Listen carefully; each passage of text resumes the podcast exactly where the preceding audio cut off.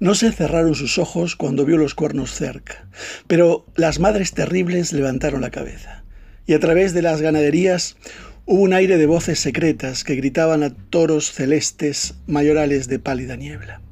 No hubo príncipe en Sevilla que compararse le pueda, ni espada como su espada, ni corazón tan de veras.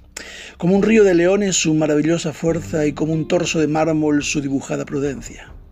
Aire de Roma andaluza le doraba la cabeza donde su risa era un nardo de sal y de inteligencia. Qué gran torero en la plaza, qué buen serrano en la sierra, qué blando con las espigas, qué duro con las espuelas, qué tierno con el rocío, qué deslumbrante en la feria, qué tremendo con las últimas banderillas de tinieblas. Este poema de García Lorca es el tercero de los cuatro cantes, titulado Sangre derramada.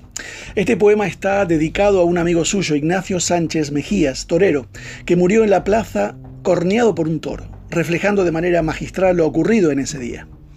En este cante el poeta no quiere ver la sangre del torero que mana de la cornada. Desea que llegue la noche para no tener que ver la sangre, ya sea fresca o coagulada. La luna está en lo alto llena y lo ilumina todo, dando a los caballos ese color pálido, como reflejo de la tragedia que está ocurriendo. El torero buscaba el triunfo y encontró la muerte. El toro tenía que entrar por el lado que quería el torero, pero este lo corneó hiriéndole de muerte. Se desangró rápido y en la plaza. En el público hay una mezcla de olor a sangre, cuero, sudor y hambre de fiesta y peligro. En Efesios 2.13 no habla de la muerte de Cristo. Pablo menciona la sangre de Cristo. Resulta significativo que use este término. La muerte, como es natural, no es siempre sangrienta. Usted puede morir sin perder su sangre. Las escrituras a veces hablan acerca de la muerte de Cristo y lo hacen incluso con más frecuencia sobre la cruz de Cristo, pero con más frecuencia todavía hablan acerca de la sangre de Cristo. Son muchas las personas a las que actualmente no les gusta esto. No les gusta pensar en la muerte de Jesús en la cruz como algo sangriento. Pero Dios lo enfatiza porque la sangre es siempre una señal de violencia. Como ve usted, la muerte de Cristo no fue algo sencillo y natural, una muerte por vejez en una cama, cómoda.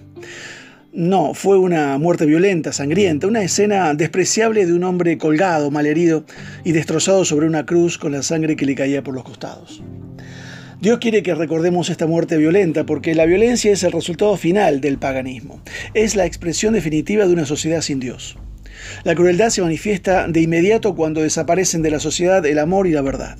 Por ello Dios nos recuerda que cuando la humanidad actuó de la peor manera posible, cuando se hundió hasta tocar fondo, cuando dio rienda suelta a su ira en una manifestación de perversidad y violencia absolutas, mediante la sangre derramada en la cruz, Dios manifestó su amor en ese mismo lugar y valiéndose de ese acto de violencia comenzó a redimir a hacer volver a aquellos que se encontraban lejos para traerlos cerca mediante la sangre de Cristo.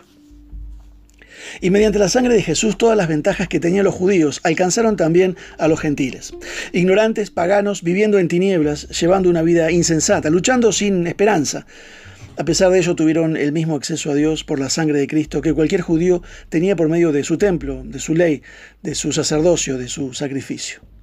De este modo, el apóstol está intentando enfatizar para nosotros la maravillosa e inmensa gracia de Dios, que dejó a un lado todos estos impedimentos y nos tendió la mano a nosotros, haciendo que pudiéramos ser considerados justos, tal y como estábamos, acercándonos por medio de la sangre de Jesucristo, nuestro Señor.